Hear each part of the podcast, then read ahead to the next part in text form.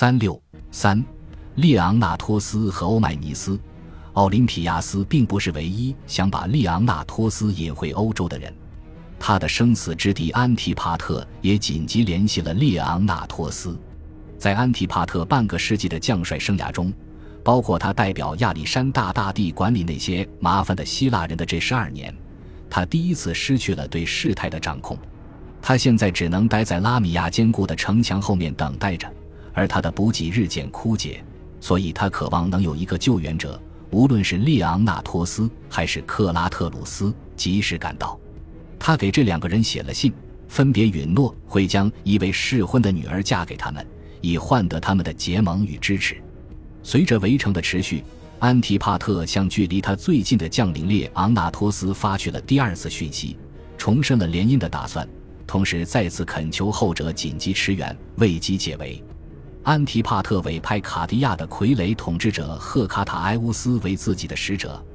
通过某种方式，从围城铁幕之后，给这个愿意效劳的希腊人传出了消息，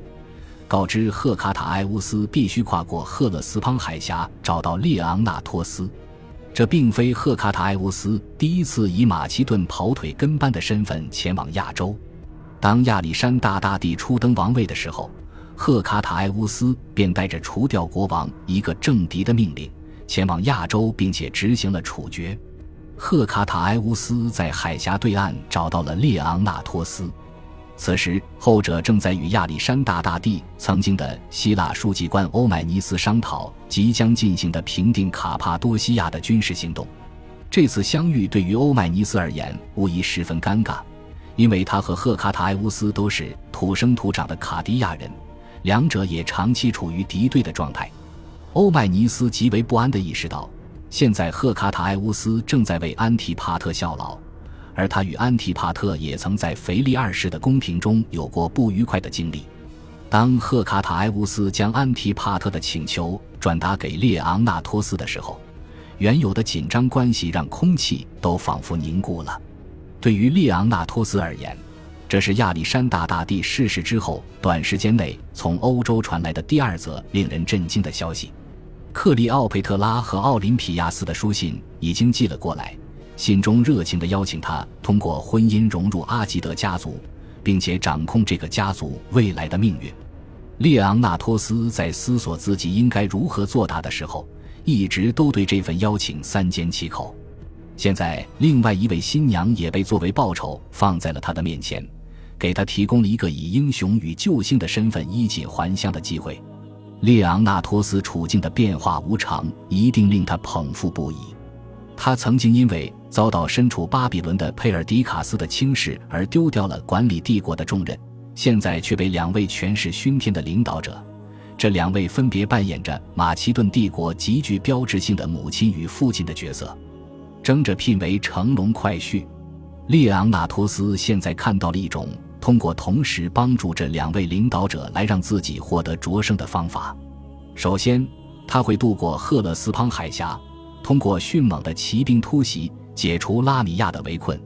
然后他会以凯旋之姿返回马其顿的首都佩拉，并且与在那里等候的公主克里奥佩特拉喜结连理。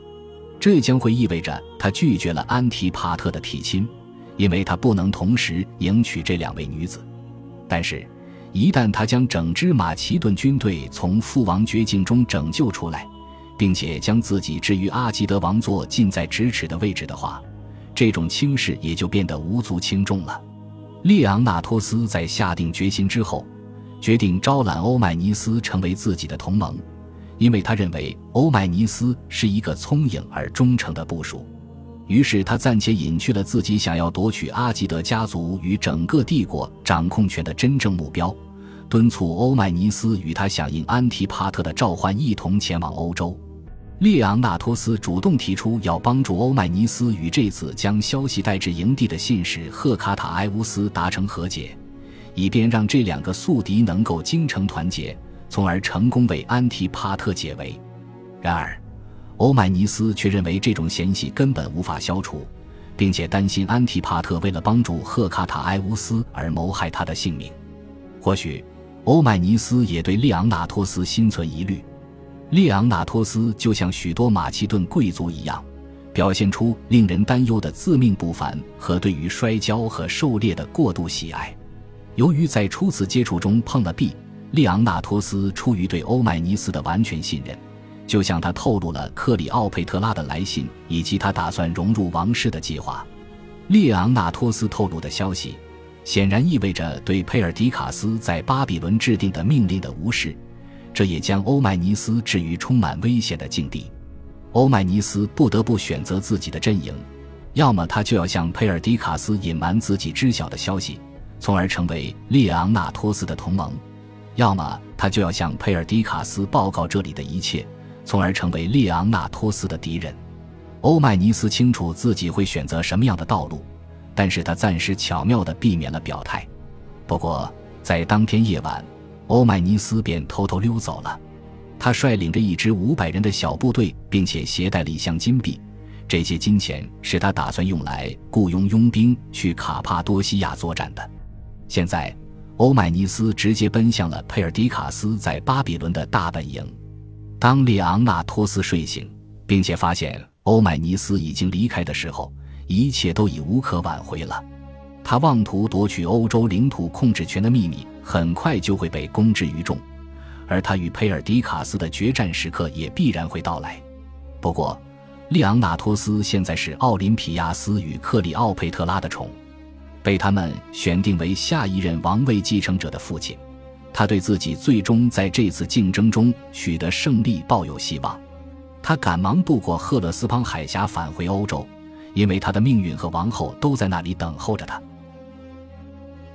感谢您的收听，喜欢别忘了订阅加关注，主页有更多精彩内容。